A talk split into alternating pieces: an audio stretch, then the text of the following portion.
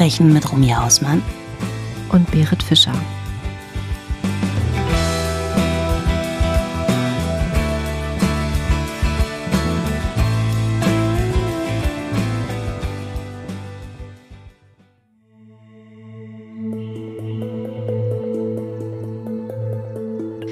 Es ist der Abend des 3. März 2022 in Francis, Summit County im US-Bundesstaat Utah. Eric Richens, 39, und seine Frau Corey Richens, 31, die zu diesem Zeitpunkt seit fast neun Jahren verheiratet sind, haben etwas zu feiern. Corey, die als Immobilienmaklerin tätig ist, hat gerade ein Haus verkauft.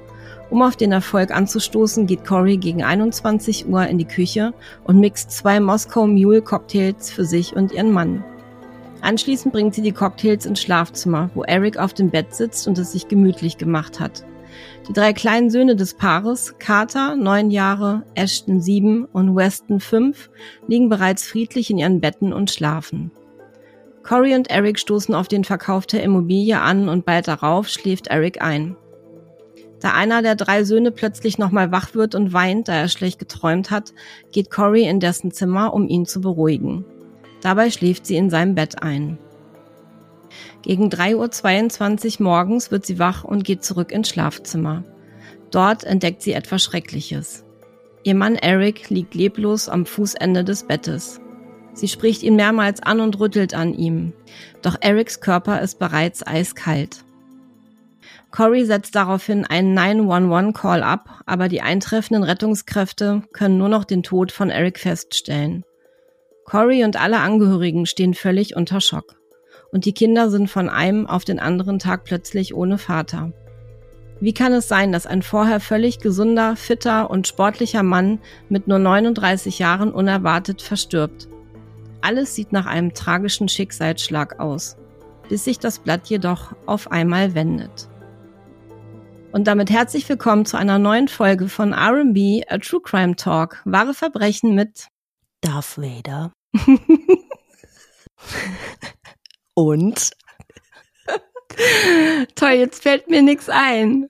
Ich sag doch jetzt nicht Berit Fischer. Natürlich sagst du Berit Fischer. Das ist unser Intro und du wirst das nicht rausschneiden. Ich sag das ja auch nur, weil ich so erkältet bin. Also, Darth Vader und Berit Fischer. Ich finde, das ist ein super Intro. Also, Spoiler, ich sag's jetzt gleich, Gift. Ach, großartig. Hello, Buddy. Schön, dich zu sehen, beziehungsweise auch nicht, ja, weil deine Kamera. Laune. Ja, genau. Ich gucke auf eine schwarze Fläche. Du verpasst nichts. Ja, schwarz wie meine Seele ist die, ist die Kamera, weil wir wieder technische Probleme haben. Aber wir nehmen trotzdem sehr tapfer auf. Ich bin ein bisschen krank und ich übe an meiner Gruselstimme. Also nochmal, Buddy, ich sage gleich Gift und ich habe Gänsehaut und bin sehr gespannt auf deinen Fall. Hast du denn schon mal von dem Fall gehört? Never. Das ist gut. Das ist gut, weil dann kann ich dich noch überraschen. Also das ist echt eine heftige Geschichte mal wieder. Ähm, ich wollte ja eigentlich, wie gesagt, einen ganz anderen Fall besprechen, bin dann aber bei der Recherche, genau wie du letztes Mal, irgendwie auf diese Geschichte gestoßen und fand das alles so unglaublich, dass ich sofort gedacht habe, den Fall muss ich unbedingt mit dir besprechen und natürlich auch mit unseren Crime Buddies. Aber sag mir nochmal, ob ich ungefähr richtig liege mit meiner Gifttheorie. Mach nur Zwinky Zwonky. Zwinki Zwonki. Ich bin gespannt. Ja. Um zu verstehen, was hier passiert ist und warum, müssen wir aber in der Timeline weiter vorne beginnen. Ich erzähle jetzt mal so ein bisschen von Eric und Corey. Eric Richens und Corey lernen sich wahrscheinlich circa Ende 2011, so Anfang 2012 kennen. Ich konnte dazu leider keine genauen Angaben finden, aber so in dem Dreh muss das gewesen sein. Eric ist zu dem Zeitpunkt bereits einmal geschieden und ein erfolgreicher Geschäftsmann. Zusammen mit seinem Partner und engen Freund Cody Wright hat er die Firma C&E, also da haben sie quasi ihre Vornamen, die Buchstaben oder die Anfangsbuchstaben ihrer Vornamen mit verwurstet, C&E Stone Masonry, gegründet, die auf Maurerarbeiten, Pflastern und Fliesenlegen spezialisiert ist. Eric ist ein sehr sympathischer, lustiger und hilfsbereiter Mensch. Er ist im Örtchen Bountiful nahe Salt Lake City, das nur circa 15 Autominuten entfernt liegt, auf einer Rinderfarm aufgewachsen. Er liebt die Natur und er ist sehr sportlich. Und er hilft seinem Vater nach wie vor regelmäßig auf der Ranch, er füttert das Vieh, mistet die Ställe aus und repariert Zäune, also alles, was so gemacht werden muss. Eric lernt Corey im The Home Depot, das ist so eine Art Baumarkt, wie ich rausgefunden habe, in Salt Lake City kennen, wo sie als Kassiererin arbeitet. Eine Kollegin von Corey bringt die beiden zusammen. Die Kollegin Linda King kennt Eric gut, da er Stammkunde im Home Depot ist. Und sie sagt, ach, der war immer gut drauf, der hat ganz oft bei ihr auch an der Kasse gestanden, haben sich viel unterhalten und sie hat seine Lache geliebt. Also der muss irgendwie so eine super ansteckende Lache gehabt haben. Sie ermutigt Eric, Corey anzusprechen, nachdem sie gemerkt hatte, dass Eric ein Auge auf die hübsche junge Frau geworfen hatte. In Lindas Augen sind Eric und Corey das perfekte Match. Und sie soll recht behalten, denn nachdem Eric und Corey sich auf ein erstes Date getroffen hatten, sind die zwei unzertrennlich. Im Jahr 2012 bekommen sie ihren ersten Sohn, das ist Carter. Ein paar Monate später, am 15. Juni 2013, heiratet das Paar im Garten ihres ersten gemeinsamen Hauses in Willow Court Francis in Camas Valley, einem kleinen Ort auf dem Land mit ja, Wild West Romantik, etwa 50 Autominuten von Salt Lake City entfernt. Also diese Gegend ist wirklich sehr ländlich. Bei aller Liebe ist Eric aber bereits ein gebranntes Kind und so unterzeichnet Corey am Hochzeitstag neben der Hochzeitsurkunde auch einen Ehevertrag, der besagt, dass sie zu Erics Lebzeiten keinen Zugriff auf seinen Anteil an der Firma sowie Vermögenswerte von insgesamt um die circa 3,6 Millionen Dollar, wie zum Beispiel Lebensversicherungen etc. hat. Nur im Fall, dass Eric vor ihr während der Ehe verstirbt, hätte sie die volle Kontrolle über seinen Nachlass. Das Paar bekommt noch zwei weitere Söhne, Ashton und Weston, und Corey kündigt bei The Home Depot und nimmt einen Job als Immobilienmaklerin an. Die Familie hat ein tolles Leben. Sie wohnen in einem luxuriösen Haus, das fast 1,1 Millionen Dollar wert ist, machen regelmäßig Urlaub und besitzen mehrere Autos.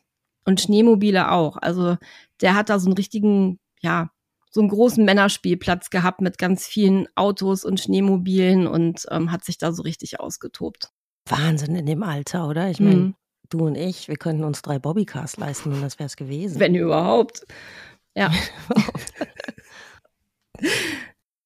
Aber trotz all des Luxus ist Eric ein bodenständiger Mensch, der besonders für seine ansteckende Lache, hatte ich ja vorhin schon erwähnt, bekannt und beliebt ist und regelmäßig anonyme Spenden tätigt, um anderen zu helfen. Das fand ich auch sehr schön zu lesen.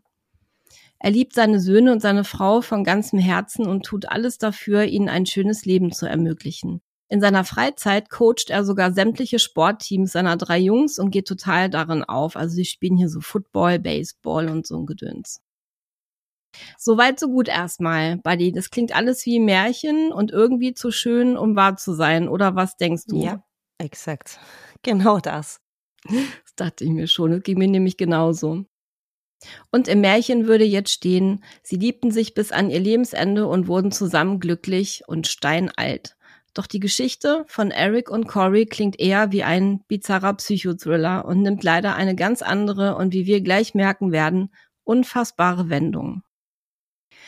Bereits 2016 kippt das Familienglück, denn Corey ist nicht so erfolgreich als Immobilienmaklerin, wie sie sich das erhofft hatte.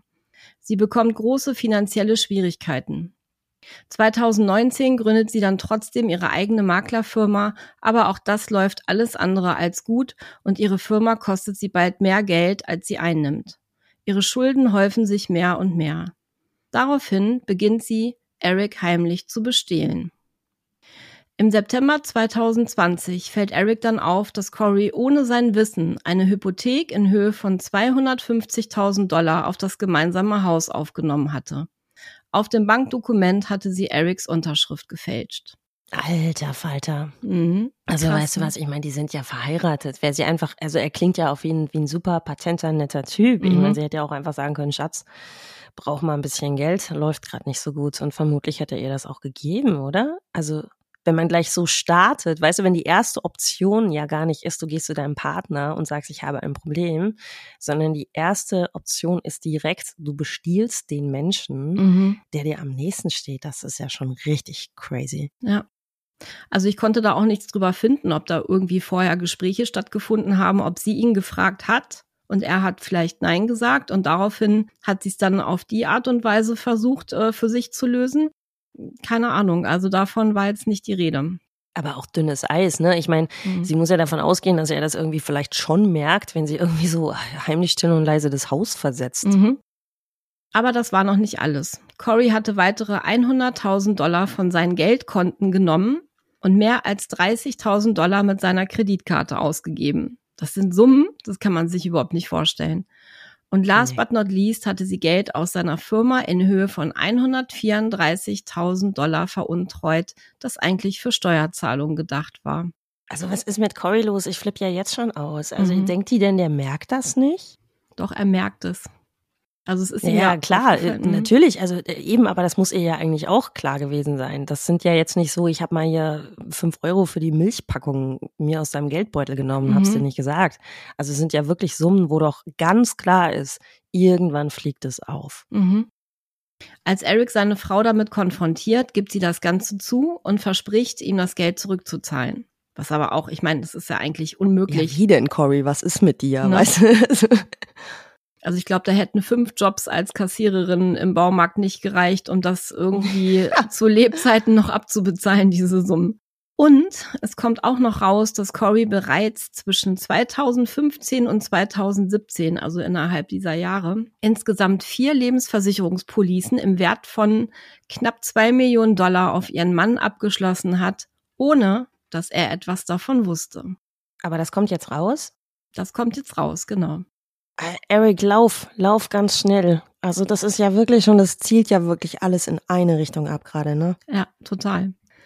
Und wie du gerade schon bemerkst, Eric ist jetzt natürlich höchst alarmiert. Also wenn das nicht wäre, würde ich mir jetzt echt richtig Sorgen. Also ich mache mir schon Sorgen genug um Eric zu diesem Zeitpunkt, aber ja, also er äh, ist jetzt auch richtig, richtig alarmiert und mal davon abgesehen, dass sich das Bild von der Frau, das muss man sich mal vorstellen, die er geheiratet hat und die er über alles liebt, hat sich ja über Nacht quasi komplett geändert und das muss er erstmal verarbeiten. Also ich weiß nicht, wie es einem da selber gehen würde, wenn man sowas feststellt. Also ich finde das unglaublich. Als Konsequenz lässt er sich von einem Scheidungsanwalt und einem Anwalt für Nachlassplanung beraten. Er ändert sein Testament ohne Corey etwas davon zu sagen und eröffnet einen Living Trust. Und ich erkläre mal ganz kurz, was das ist. In den USA spielt der Living Trust im Rahmen des Erbrechts eine wesentliche Rolle.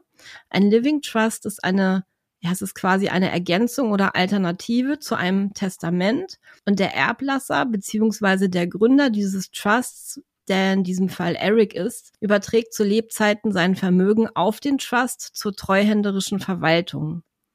Ebenso lässt Eric seinen Firmenanteil und seine Lebensversicherung in Höhe von 500.000 Dollar in den Trust einfließen. Und dann übergibt Eric die Verwaltung des Living Trusts an seine Schwester Katie Richens Benson. Kannst dir vorstellen, dass das jemandem vielleicht nicht so gut gefällt, aber noch weiß ihr nichts davon. Ei, Heidewitzka. Mhm. Also es ist ein guter Move, aber vielleicht wäre es äh, noch klüger gewesen, sofort sich zu trennen. Weil wir wissen ja schon, wie es ausgeht, aber das klingt ganz, ganz böse. Mhm. Eric Richens und sein Firmenpartner und guter Freund Cody Wright besitzen außerdem Lebensversicherungen in Höhe von insgesamt zwei Millionen Dollar, also nochmal zusätzlich und sind gegenseitig als Begünstigter eingetragen. Jetzt kommt's.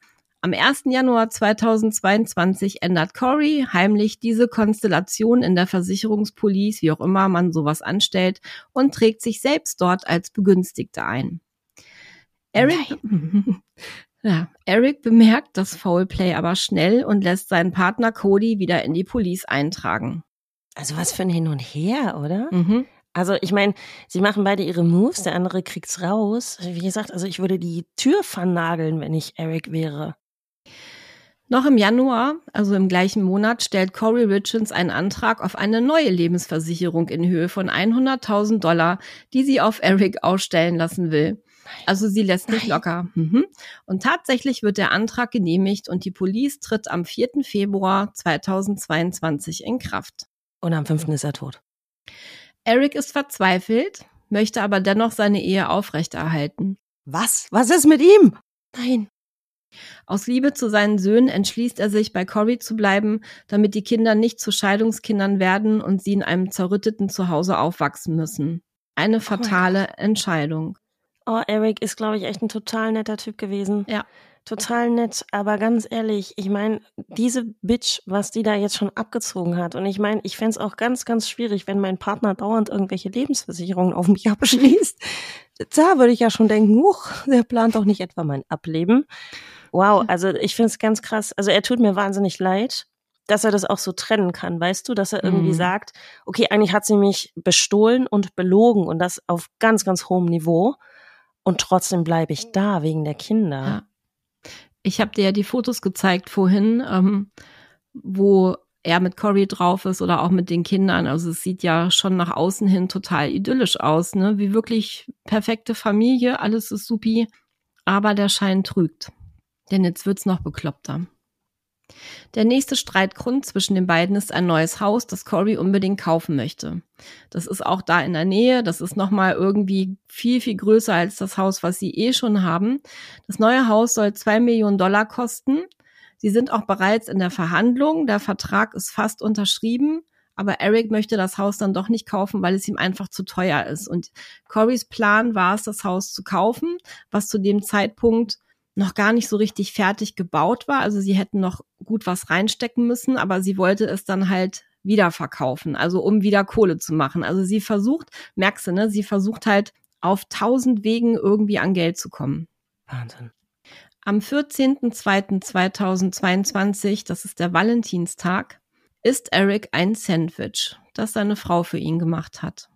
Sie hatte ihm das Sandwich für die Fahrt zur Arbeit geschmiert und es ihm in seinen Truck gelegt mit einer Liebeserklärung auf einem Zettel, den sie oben drauf gelegt hatte.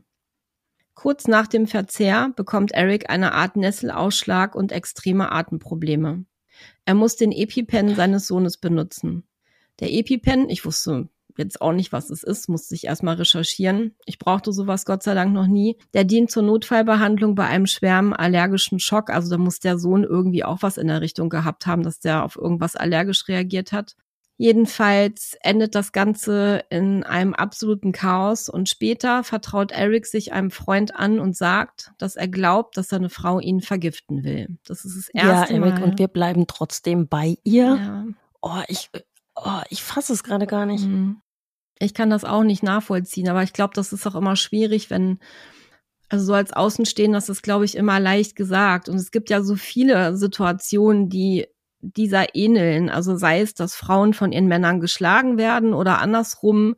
Ähm, das hier ist natürlich noch ein Level höher, ne? Also mit Vergiften und so. Also ich glaube, wenn ich in so einer Ehe leben würde, wo ich ja die Vermutung hätte, dass mein Mann mich vergiften will und ich irgendwie, weil es ist davor schon mal was passiert, da kommen wir gleich drauf, und ich jetzt schon das zweite Mal den Eindruck habe, nachdem ich was getrunken oder gegessen habe, was mein Partner mir serviert hat quasi und es mir danach mega schlecht geht, da wäre ich schon längst weg keine Ahnung was. Na, zumal, wenn du, wenn du dieses ganze Vorgeschüssel hast, weißt mhm. du, mit mhm. diesen Lebensversicherungen, wo du ja wirklich auch das Gefühl kriegst, hm, plant sie gerade vielleicht meinen Tod, sie wäre dann reich.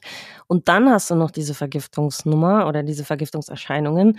Das ist ja nicht so weit hergeholt. Also das finde ich schon, weißt du, ich meine, wenn du, wenn ihm jetzt nur, wenn diese Nummer nur mit dem Sandwich gewesen wäre, dann denkst du vielleicht auch noch so, naja, vielleicht habe ich mich geirrt, weißt du, du kannst ja nicht gleich mal jedem unterstellen, nur weil dir schlecht wird oder weil du einen Ausschlag kriegst, der will dich vergiften. Aber mit dieser Vorgeschüssel Geschichte. Und wenn er das dann eben auch noch einem Freund erzählt, also es ist ja schon irgendwie eine Logikkette. Total. Oh, ist das gruselig. Mhm. Dann, nur drei Wochen später, nachdem ihm Corey den Cocktail im Bett serviert hatte, ist Eric tot.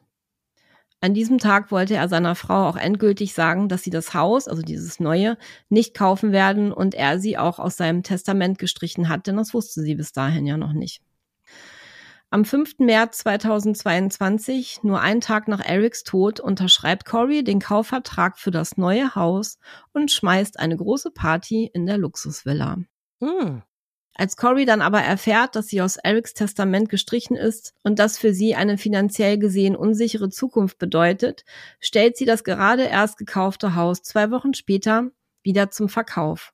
Und zwar für das ungefähr Doppelte, für knapp fünf Millionen Dollar. Am 6. März, also zwei Tage nach Erics Tod, verschafft sich Corey Zugang zu seinem Safe, in dem ungefähr 165.000 Dollar Bargeld liegen. Erics Schwester Katie hält sich zu diesem Zeitpunkt aber ebenfalls im Haus auf und verbietet Corey, das Geld zu nehmen. Daraufhin holt Cory mit der flachen Hand aus und schlägt Katie ins Gesicht und auf den Nacken. Darf ich noch mal ganz kurz reinfragen? Mhm. Ähm, also Eric ist gestorben. Was, was heißt es denn medizinisch? Also was denken die, was passiert ist? Mhm. Komme ich später noch drauf. Das erkläre okay. ich noch. Mhm. Mhm. Am selben Tag erfährt Cory vom Living Trust, von dem wusste sie ja auch noch nichts, und dass dieser von Katie verwaltet wird. Sie ist außer sich. Cory versucht in der kommenden Zeit nun alles, um Katie als Verwalterin zu entfernen und den Trust auf sich zu überschreiben. Erics Familie glaubt nicht an einen plötzlichen Tod und wird misstrauisch. Das sind sie im Prinzip auch schon länger. Daher geht eine von Erics Schwestern wenige Tage nach dem tragischen Vorfall zum Summit County Sheriff's Office und macht eine beunruhigende Aussage. Eric hatte nämlich einmal erzählt, dass er glaubt, dass Cory ihn vor Jahren, als sie gemeinsam Urlaub in Griechenland gemacht hatten, vergiften wollte. Nach einem Drink, den sie ihm gegeben hatte, ging es ihm plötzlich extrem schlecht. Außerdem sagte er zu seiner Familie, If something happens to me, check out Cory. I think she's trying to kill me. Falls mir etwas passiert, überprüft Cory. Ich glaube, sie versucht mich umzubringen. Mitte Juli 2022 heuert Erics Familie einen Privatdetektiv an und lässt Cory langfristig überwachen. Am 7. März 2023, also fast genau auf den Tag ein Jahr nach Erics Tod, veröffentlicht die trauernde Witwe ein Buch mit dem Titel Are You With Me? Im Buch schreibt sie eine Widmung für meinen großartigen Ehemann und den wundervollsten Vater. Cory geht auf Promotour für ihr Buch und gibt am 6. April 2023 ein Fernsehinterview.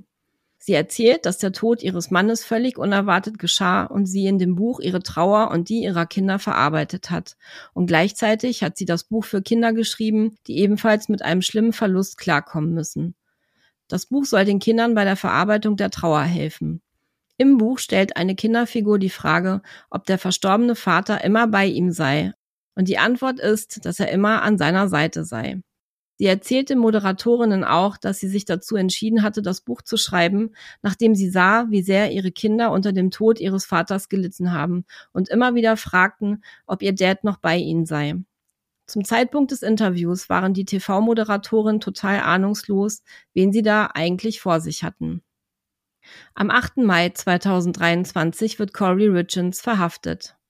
Die Anklage lautet auf schweren Mord ersten Grades und in drei Punkten auf Drogenkauf, Besitz und Verteilung der Drogen. Sie wird im Summit County Jail in Park City, Utah, untergebracht. Die News machen die Runde im ganzen Land und traurigerweise wird der Verkauf ihres Buches dadurch extrem angefeuert, bevor Amazon den Verkauf dann stoppt.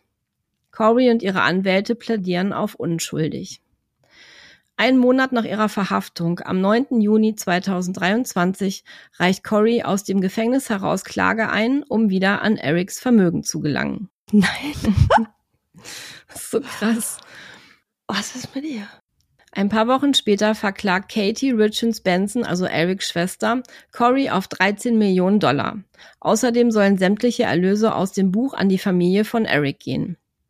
Und jetzt springen wir in der Timeline noch einmal kurz zurück. Ich beantworte das jetzt mal, was du mich gerade gefragt hattest. Die Polizei hat natürlich auch Corys Handy beschlagnahmt. Die hatten das Haus durchsucht. Äh, wann genau, kann ich gar nicht sagen. Hatten dann auch ihr Handy gefunden und haben das natürlich alles ausgewertet. Und die Auswertung der Handydaten von Corys Handy hatten Folgendes ergeben. Corys Aussage, dass sie die Nacht vom 3. März auf den 4. März 2022 schlafend im Bett ihres Sohnes verbracht hat, kann nicht stimmen. Denn anhand der Daten sieht man, dass sich Cory in dem sechsstündigen Zeitfenster zwischen 21 Uhr und 3 Uhr 22 Uhr morgens aktiv mit ihrem Handy bewegt und Textnachrichten verschickt hat und über Google nach diversen Begriffen gesucht hat. Die Polizei wertet sämtliche Textnachrichten der vergangenen Monate aus, genauso wie die Google Search Daten. Wie sich dann herausstellt, kontaktierte Corey am 12. Februar 22 jemanden per WhatsApp mit dem Namen CL. Angeblich, das sagt eine Quelle, war das die Putzfrau der Familie, die heißt Carmen Lauber und fragt nach Fentanylpillen. Fentanyl ist ein künstlich hergestelltes Opioid und wird in der Medizin als starkes Schmerzmittel und auch als Narkosemittel eingesetzt. Es ist 50 mal stärker als Heroin und 100 mal stärker als Morphin. Sie kauft insgesamt 30 Pillen von ihrem Kontakt. Ob sie damit schon das Sandwich am Valentinstag vergiftet hat, ist nicht geklärt, also darüber konnte ich nichts finden. Nach dem 14. Februar fragt sie per Textnachricht nach einem stärkeren Fentanyl oder etwas ähnlichem wie dem Michael Jackson Stuff, also Propofol. Da kann ich mitreden, Buddy. Ich hatte schon mal Propofol. Das läuft super, wirkt super, alles großartig. Geht gut runter. ja, ich hatte das als Narkosemittel, also ja. Da das Fentanyl, was sie vorher gekauft hatte, nicht stark genug gewirkt hätte. Am 26. Februar kauft sie noch mehr Fentanylpillen. Die Obduktion von Eric ergibt, er hatte fünfmal so viel Fentanyl im Blut wie bei einer normalen Dosis. Außerdem konnte nachgewiesen werden, dass die Qualität des Fentanyls in Erics Körper nicht medizinisch rein war, sondern illegal zusammengepanscht. Sie konnten auch nachweisen, dass er das Fentanyl oral eingenommen haben muss, also höchstwahrscheinlich über diesen Cocktail. Was am Ende bedeutet, dass Corey Richards ihren Ehemann heimlich vergiftet hat um an sein Geld zu kommen. Sie stoßen unter anderem auch auf folgende Suchanfragen auf ihrem Handy über Google ab April 22, also eine kurze Zeit nach Erics Tod. Und ich lese jetzt mal ja so ein paar von den Suchanfragen vor. Also da habe ich auch gedacht, mein Gott. Sie hat zum Beispiel gegoogelt nach, können Ermittler gelöschte Nachrichten auf einem iPhone wiederherstellen? Was ist in einem Gefängnis in Utah alles erlaubt? Luxuriöse Gefängnisse für Reiche in Amerika? Nein. Also gut, sie hat schon mit dem schlimmstmöglichen Ausgang gerechnet. Toi, mhm. toi, toi, Cory. Wie hoch muss eine tödliche Dosis Fentanyl sein? Wie lange dauert es, bis eine Lebensversicherung ausbezahlt wird? Kann die Polizei jemanden zu einem Lügendetektortest zwingen? Ab wann wird das FBI in einen Fall involviert? Und sie wollte auch herausfinden, ob Erics Familie Verbindungen oder gute Kontakte zur Summit County Police hat. Also ich weiß nicht, ob die da irgendwie Verwandte hatten. Ähm, es klang so bei der Recherche. Also irgendwelche familiären Verbindungen. Keine Ahnung. Am 18. August 2023 entscheidet Erics Familie zusammen mit den Staatsanwälten nach langen Überlegungen und Abwägungen, dass Corey Richards keine Todesstrafe bekommen soll. Sie bezeichnen ihre Schwiegertochter und Schwägerin als extrem manipulativ und habgierig. Jemand, der über Leichen geht, um an sein Ziel zu gelangen.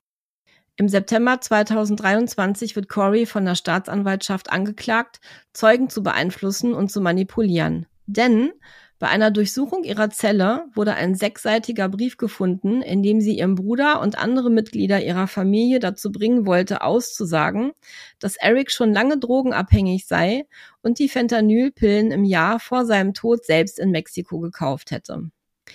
Corey streitet das Ganze ab und behauptet, die Staatsanwälte würden die Wahrheit verdrehen. Sie hätte nur eine fiktive Geschichte geschrieben. Merkwürdig ja. ist Das ist echt der Knaller. Also sie behauptet wirklich so, ja, sie hätte so nach dem Motto, ach, ihr war langweilig, ne? Klar, sitzt den ganzen Tag da in der Zelle und dann überlegt sie sich mal so eine kleine Geschichte, die in Mexiko spielt und lustigerweise heißen die Leute alle genauso wie die realen Personen, die in dem Fall eine Rolle spielen. Also schon, ja, totaler Dreist, also das gibt's wirklich nicht. Mhm. Cory sitzt seit mittlerweile über sieben Monaten hinter Gittern. Ihre Anwälte versuchen alles, um sie dort herauszuholen. Glücklicherweise ist das bisher nicht gelungen und alle Anträge auf Kaution wurden bisher abgelehnt. Cory Richens wartet auf ihre offizielle Anhörung. Das war's. Das war der Fall. Cory und Eric Richens, der Tod auf Raten. Die mordende. Ich bin sprachlos. Autorin. Ich bin wirklich sprachlos. Ich bin richtig, richtig sprachlos. Weißt du, es ist so, so überzogen. Man kann sich das wieder gar nicht vorstellen. Also ich finde einerseits, finde ich es ganz heftig. Du hast vorhin, glaube ich, einen Punkt getroffen äh, mit dieser super toxischen Beziehung. Wir verhaften das ganz oft mit Frauen, ne, die geschlagen werden. Das ist so der Klassiker in irgendeiner Form. Aber sowas, er hat es ja irgendwie kommen sehen auch. Weißt du, er hat mitbekommen, dass sie da an seinem Geld rumschustert. Er hat sich ja Leuten schon anvertraut, wenn was mit mir passiert, schaut nach ihr. Ich glaube, sie will mich vergiften. Ich glaube, sie hat einen Versuch gestartet, mich zu vergiften. Und er bleibt da. Und er bleibt einfach zu lange da und kann sich ja aus irgendwelchen Gründen nicht lösen. Ich verstehe schon immer, dass man für seine Kinder das Beste will. Aber Leute, wenn euer Partner oder eure Partnerin euch vergiften möchte, das ist kein gutes Umfeld für die Kinder. Also ich glaube, dass, dass er wirklich da auch Hilfe gebraucht hätte, sich von ihr zu lösen. Und es ist super tragisch, dass das alles so weit eskaliert ist. Sie, finde ich, sie gehört wieder in die Kategorie hier, wie, wie hieß er, David Anthony mhm, bei Gretchen? Voll, ja. Oder, oder ähm, Cheryl Kunkel, die wir beim letzten Mal hatten. Mhm. Diese Mischung aus naja, einerseits schon irgendwie gewieft. Also Corey hat es ja auch geschafft, da so eine Lebensversicherung nochmal ein, äh, also so, so einzutüten und sich da selber reinzuschreiben. Das hat sie ja alles irgendwie hingekriegt. Mhm. Sie war auch clever genug, um sich erstmal das Geld von ihm unter den Nagel zu reißen. Ich meine, es ist ihm ja irgendwann aufgefallen, aber sie hat es ja erstmal geschafft, an Kohle zu kommen. Gleichzeitig ist sie aber so dreist dumm auch, dass es mir die Fußnägel hochklappt, wirklich. Ja, sehe ich genauso. Also ich finde, ne, David und Cheryl und jetzt Cory, das, ja, man sieht schon, irgendwie zieht sich da so ein gleiches Verhältnismuster irgendwie durch. Absolut. Und auch dieses Gefühl von Unantastbarkeit. Also ich meine, es fängt ja schon wirklich da an, dass sie ja anscheinend der Meinung ist, wenn sie sechsstellige Beträge ihrem Ehemann unterm Arsch wegrobbt, dass der das schon mal nicht merkt. Das ist ja lächerlich. Wie kommst du denn auf den Gedanken? Ja, das sind wirklich Summen, die fallen auf irgendwann. Und dann eben auch dieses, ich finde es auch ganz schön perfide, Überleg mal, am Valentinstag gibt sie ihm das Sandwich mit und schreibt noch diese Notiz. Weißt du? Also ich finde, das spricht schon für so eine krasse Bösartigkeit.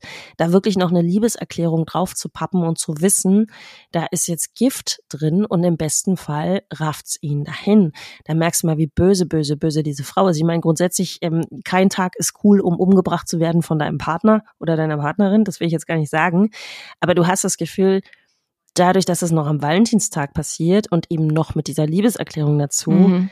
wow, was ist mit ihr? Und dann auch, weißt du, diese, diese ganz heftige Scheinheiligkeit, ähm, noch ein Kinderbuch zu schreiben. Ja. Zur Trauerbewältigung. Mhm. Boah. Also ich, ich weiß gar nicht, wo ich da anfangen soll, meine Meinung zu abzugeben. Das ist so angefangen mit, weißt du, die haben drei Kinder. Und dass sie ihn ja anscheinend schon seit Jahren versucht, irgendwie zu vergiften, ist ja offensichtlich. Erst diese ganze Geschichte in Griechenland mit dem Drink, damit ging es ja wohl los. Dann das Sandwich. Gut, und die dritte Geschichte war jetzt mit dem Cocktail, da hat sie ja nun leider Erfolg mit gehabt. Sie haben parallel drei Kinder. Ich meine, sie, das Ganze zog sich ja über Jahre, dass sie es immer wieder mal versucht hat was geht denn in so einem Menschen vor wie Cory? Ich möchte das gerne mal verstehen. Also, wenn uns irgendein Experte da draußen zuhört, bitte erklärt es mir. Was ist mit solchen Menschen? Wie kann man so unempathisch sein, auch seinen eigenen Kindern gegenüber, dass man den Tod des Vaters in Kauf nimmt und darauf abzielt und parallel ja auch genau weiß, wenn, wenn sie dann Erfolg hat, und das hatte sie ja dann letztendlich am 4. März, dass die Kinder dann ohne Vater sind. Genau, das finde ich so schlimm. Ja, und das ne? finde ich so schlimm eben noch an dieser Kinderbuchnummer. Ne? Es geht ja nicht nur darum, dass sie es in Kauf nimmt, sondern sie verursacht das. Ne? Also sie verursacht den Tod des Vaters ihrer Kinder und gleichzeitig schreibt sie was zur Trauerbewältigung. Genau. Ich kann auch nicht verstehen, ich meine, ja, wenn man Geldsorgen hat, das ist das eine. Und du hattest ja vorhin auch schon gesagt, sie hätte ihn ja auch fragen können, ne? Kannst du mir helfen? Ich meine, er hat ja anscheinend viel Geld gehabt, so wie es aussieht. Und keine Ahnung, ob er das super getrennt hat, weil, ähm, wie gesagt, er war ja schon mal verheiratet gewesen und war ein gebranntes Kind. Ich weiß nicht, was da abgegangen ist bei der Scheidung. Ähm, vielleicht hat er da schlechte Erfahrungen gemacht. Es klang zumindest so, dass er das wirklich so strikt getrennt hat mit der Kohle. Aber ich meine, zeig mir einen Ehemann und wenn der so netter Kerl war und war so hilfsbereit und er hat ja auch viel gespendet und er war ja irgendwie sehr menschenfreundlich dann kann ich mir nicht vorstellen, dass der zu seiner Frau sagt, die er ja so geliebt hat, ähm, du, ich helfe dir nicht. Also ich verstehe auch gar nicht, wie das in solche Summen eskalieren konnte. Das ist für mich auch unerklärlich. Und wie man dann so habgierig sein kann und wirklich, ne, so wie es ja Erics Familie auch gesagt hat, über Leichen geht, um an sein Ziel zu kommen, um irgendwie an Geld zu kommen dass es dir völlig egal ist, dass dein Ehemann dann stirbt und dass deine Kinder ohne Vater aufwachsen. Und ich meine, anhand ihrer Google Search hast du ja auch gemerkt, sie hat, und das hast du ja vorhin selber auch gesagt, sie hat ja damit gerechnet, dass sie vielleicht erwischt wird. Ja, sie hat jedes Szenario irgendwie durchgespielt. Ne? Was ist, wenn ich erwischt werde? Und ansonsten aber auch, wie mache ich mir halt auch ein schönes Leben? Also sie hat ja alles irgendwie durchgespielt per genau. Google, ja. Und dadurch, dass sie das ja durchgespielt hat, merkst du ja, sie hat ja schon mit dem Worst Case auch irgendwie gerechnet. Mhm. Und was ja bedeutet, und da soweit ist es ja nun auch, sie sitzt jetzt auch noch im Gefängnis. Das heißt, die Kinder haben weder Vater noch Mutter, also gar nichts mehr. Ich nehme mal an, die sind jetzt bei den Großeltern. Das ist ja alles auch noch gar nicht so lange her. Das ist ja dieses Jahr im Mai passiert. Also dieser Fall ist echt mega aktuell. Und ich bin auch mal gespannt, wie das weitergeht. Mich würde interessieren, aber das äh, werden wir jetzt nicht rausfinden, weil also Habgier ist eh immer so ein Motiv, was ich gar nicht verstehe.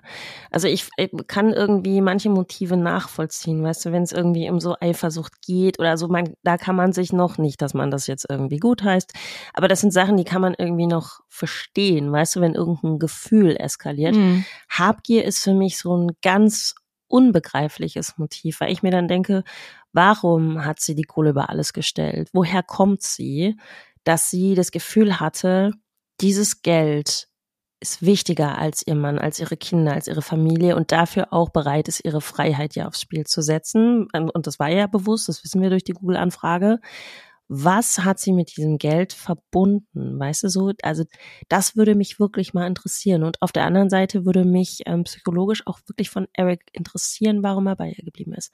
Weil ist das so, weißt du, erst dachte ich so gut, vielleicht wollte er das nicht wahrhaben, dass er irgendwie dachte, du, also du möchtest ja einfach auch nicht glauben, dass dein Partner, deine Partnerin dich jetzt einfach mhm. mal loswerden will, sprich wirklich loswerden will so dass du dann vielleicht noch irgendwie denkst, hey, vielleicht war es doch ein Zufall, dass mir an dem Tag schlecht geworden ist oder so. Weißt du, das kann ich, das kann ich irgendwie nachvollziehen. Aber er ist da so sehenden Auges irgendwie durch und hat das ja auch noch erzählt. So, ich glaube, sie wollte mich vergiften. Ich glaube, sie hat es versucht.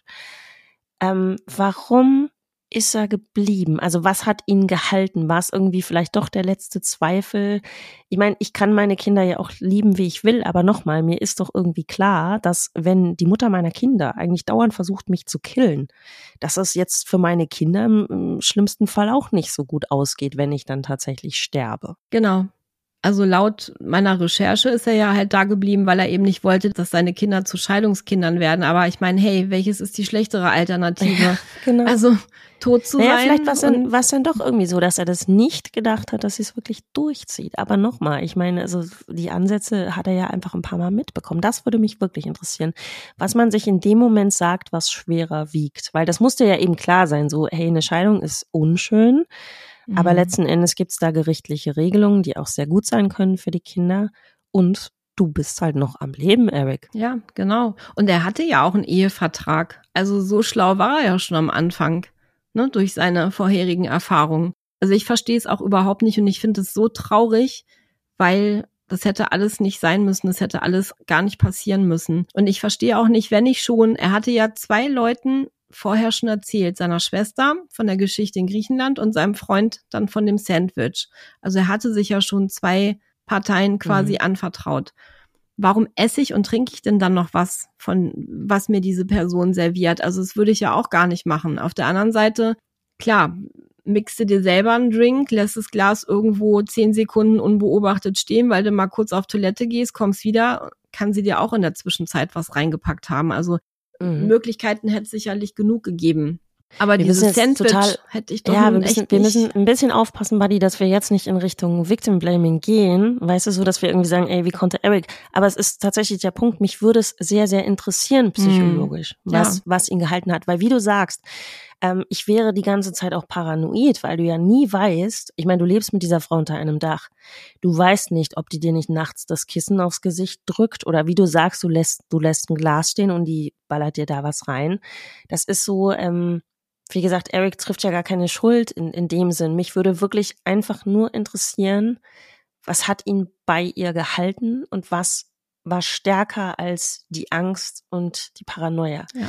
Das wäre nee, auch ganz cool, ähm, wenn ich, ich wollte ihn auch gar nicht beschuldigen oder Victim Blaming hier machen. Ähm, das, ich, das ist halt einfach genauso, wie du schon gesagt hast, dieses Psychologische, was mich interessiert. Mhm. Ja, genau. Ne? Das meine ich damit. Also wenn uns da irgendjemand weiterhelfen kann, weil das würde uns, glaube ich, jetzt beide total interessieren. Was ist stärker als die Angst. Spielt da wirklich ein Zweifel rein, dass die Frau vielleicht doch nicht bis zum Äußersten gehen würde? Ähm, ist die Hoffnung stärker, dass sich das alles wieder einrenkt? Wobei es ja total kaputt war letzten Endes. Ich glaube, das wäre eine super, super interessante Frage. Wenn uns jemand bei der Beantwortung helfen könnte, fände ich das richtig, richtig cool. Und andersrum auch Cory, also wirklich diese, mich wundert's, dass sie es geschafft hat, also sie hat es geschafft, eine Beziehung mit ihm einzugehen und ihm ja irgendwas vorzuspielen, worauf er angesprungen ist. Gerade nachdem er ja schon mal eine schlechte Erfahrung gemacht hatte, vermutlich auch, weil er oder oder möglich wäre ja, dass da eben auch eine Frau gewesen ist, die nur scharf auf sein Geld war. Und sie hat es ja schon auch geschafft, ihn quasi davon zu überzeugen, sie ist die richtige. Er hat sie geheiratet, er hat drei Kinder mit ihr bekommen. Mhm. Das ist, ich meine, wahrscheinlich auch Psychopathie einfach wieder, ne, weil die einfach sehr sehr gut auch Muster erkennen, was wünscht sich die gegenübrige Person Person, ähm, welche Rolle muss ich einnehmen, damit die drauf anspringen. Aber dass sie es wirklich auch geschafft hat, bei dieser Rolle sehr, sehr lange zu bleiben und die, selbst als es aufgeflogen ist, selbst als ihm wirklich klar war, hier stimmt was ganz gewaltig nicht. Sie hat ihn bestohlen, sie hat ihn belogen, sie hat versucht, ihn zu vergiften. Wie sie es immer noch weiterhin geschafft hat, dass er bei ihr bleibt. Und dass er nicht sagt, weißt du was, Cory, hier ist dein Koffer, du verlässt jetzt das Haus, oder ich rufe gleich die Polizei und lass mal hier das Sandwich checken, weißt du so? Ich meine, solche Möglichkeiten gibt's ja bestimmt irgendwie auch. Ja, genau. Ja, die waren echt lange zusammen. Also es waren, weiß nicht, zehn, elf Jahre. Ja, das war schon eine lange Zeit. Oh, Wahnsinn. Ja. Also das ist richtig krass. Definitiv mein neues Highlight aus der Rubrik kannst du dir nicht ausdenken, gibt's doch gar nicht. Und dass da jetzt wirklich so eine Frau im Gefängnis sitzt, da noch sechs Seiten Brief schreibt, hey, könnt ihr mal bitte Folgendes aussagen und nachher noch so dreist ist und so sagt, oh, ich habe mir da mal eine Geschichte ausgedacht. Also Cory ist meine persönliche neue Spitzenreiterin in Sachen gibt's nicht und gibt's doch. Ich glaube, die lebt komplett auf ihrem eigenen Planeten. Ja, aber wie gerät man da hin? Weißt du, das wäre ja immer so interessant zu wissen. Wie ist sie, wer hat die da hingeschossen? Oder was hat mit, was ist in der Kindheit schiefgelaufen? Genau, das du, wollte ich gerade sagen. Ich, ich habe leider ja. nichts gefunden über ihre Kindheit. Ich habe geguckt, aber genau das hätte mich auch mega interessiert, weil ich bin auch der Meinung, das meiste rührt aus der Kindheit her, mit Sicherheit. Ja, das war mein Fall für heute, Buddy. Wenn Frauen morden, leise Wahnsinn. und und mit Gift. Ne? Das ist äh, sehr, sehr interessant. Wir haben ja schon auch festgestellt, dass Frauen ähm, so auch schon historisch gesehen anders morden als Männer, dass Frauen ganz oft auch perfider unterwegs sind als Männer und dass wir da natürlich auch ganz oft Medikamente oder Gift haben. Finde ich auch sehr spannend, den Fakt eigentlich. Ja, das hatte ich ja auch in dem einen Post, den ich neulich mhm. auf unserer Insta-Seite abgesetzt habe, Facebook auch erklärt, dass Frauen ähm, eben aufgrund ihrer körperlichen Unterlegenheit gerade bei männlichen Opfern sehr gerne zu Gift greifen, weil ja dadurch haben sie halt mehr Möglichkeiten. Ne? Wenn das körperlich ähm, also oder wenn die Auseinandersetzung oder der Mord körperlich stattfindet, dann kann es natürlich sein, dass das Ganze nach hinten losgeht. Wobei ich Cheryl äh, als große Ausnahme sehe. Die ist ja nun extrem brutal vorgegangen in unserem letzten Fall mit Baseballschläger, Pfefferspray mhm. und das war schon sehr außergewöhnlich und Cory ist echt ein großartiges, also in Anführungsstrichen ironisch gemeint, großartiges Beispiel ähm, dafür, wenn Frauen halt Gift benutzen als Mordwaffe. Ja, du musst dir auch wirklich vorstellen, wie sie da sich wahrscheinlich zu Hause die Händchen reibt, nachdem sie das Sandwich geschmiert hat und da noch einen Zettel draufgelegt hat mit Schatz, ich liebe dich. Ja, überleg dir das mal. Und dann sitzt du ja auch und wartest darauf, was passiert. Ja mhm. und ob was passiert und, und wie heftig das ausfällt. Ne? Du, ich kann mir das Und dann aber auch vielleicht auch zu denken, okay, es hat nicht geklappt, es sollte nicht klappen. Ich habe jetzt vielleicht doch noch mal die Möglichkeit, auch drüber nachzudenken, was ich hier gerade versuche umzusetzen und aber zu dem Schluss zu kommen, ja, Mist hat nicht geklappt, also neuer Versuch. Mhm. Irre. Und dann der Abend eben mit dem Cocktail muss man sich auch mal reinziehen sie verabreicht oder gibt ihm den Cocktail. Sie weiß ganz genau, was passieren wird. Sie hatte ja so eine hohe Dosis reingemacht, dass es eigentlich klar war, dass es diesmal klappen muss. Hat sich ja auch informiert darüber und ja, überlegt dir mal die Situation. Dann geht sie in das Kinderzimmer, wahrscheinlich weil sie nicht dabei sein wollte und das nicht mit angucken wollte und hat gehofft, äh, ja, der ist dann tot, wenn ich nach ein paar Stunden wieder zurückkomme. So war es ja dann auch. Aber diese sechs Stunden, gut, hat sie mit Textnachrichten und mit Google Search irgendwie verbracht, aber sie hat ja gewartet wie so eine Spinne in ihrem Netz. Mhm. Ekelhaft. Heftig. Heftig, heftig, heftig. Da möchte man mal wieder an der Menschheit zweifeln und muss sich ganz schnell auch wieder bewusst machen, es gibt nicht nur Corys und Cheryls, es gibt auch ganz, ganz viele tolle Menschen auf dieser Welt, die einem auch helfen, wenn man zum Beispiel das Problem hat, in einer Beziehung zu stecken, die toxisch ist, wenn man das Gefühl hat, ich habe Angst vor meinem Partner, ich weiß nicht, was hier passiert, selbst wenn man auch nur Zweifel hat. Ne? Ich meine, nicht alles ist ja automatisch gleich ein Mordanschlag, aber wenn man einfach auch ähm, sehr viel Angst hat oder Zweifel, was der Partner womöglich macht. Es gibt viele Menschen, an die man sich wenden kann und das sollte man auch tun und sollte sich dafür niemals schämen, egal ob man ein Mann ist oder eine Frau. Sehr schönes Abschlusswort. Vielen, vielen Dank für den Fall, Buddy. Der wird mich jetzt auch noch eine Weile beschäftigen. Das ist ganz unglaublich. Ich möchte jetzt erstmal einen Mandala ausmalen, glaube ich. Ich gucke, vielleicht ist noch ein Weihnachtsböhm, um das Ganze mal so ein bisschen wieder zu ähm, ja, ja auszugleichen. ja. So, in zwei Wochen hören wir uns wieder. Da freue ich mich schon drauf.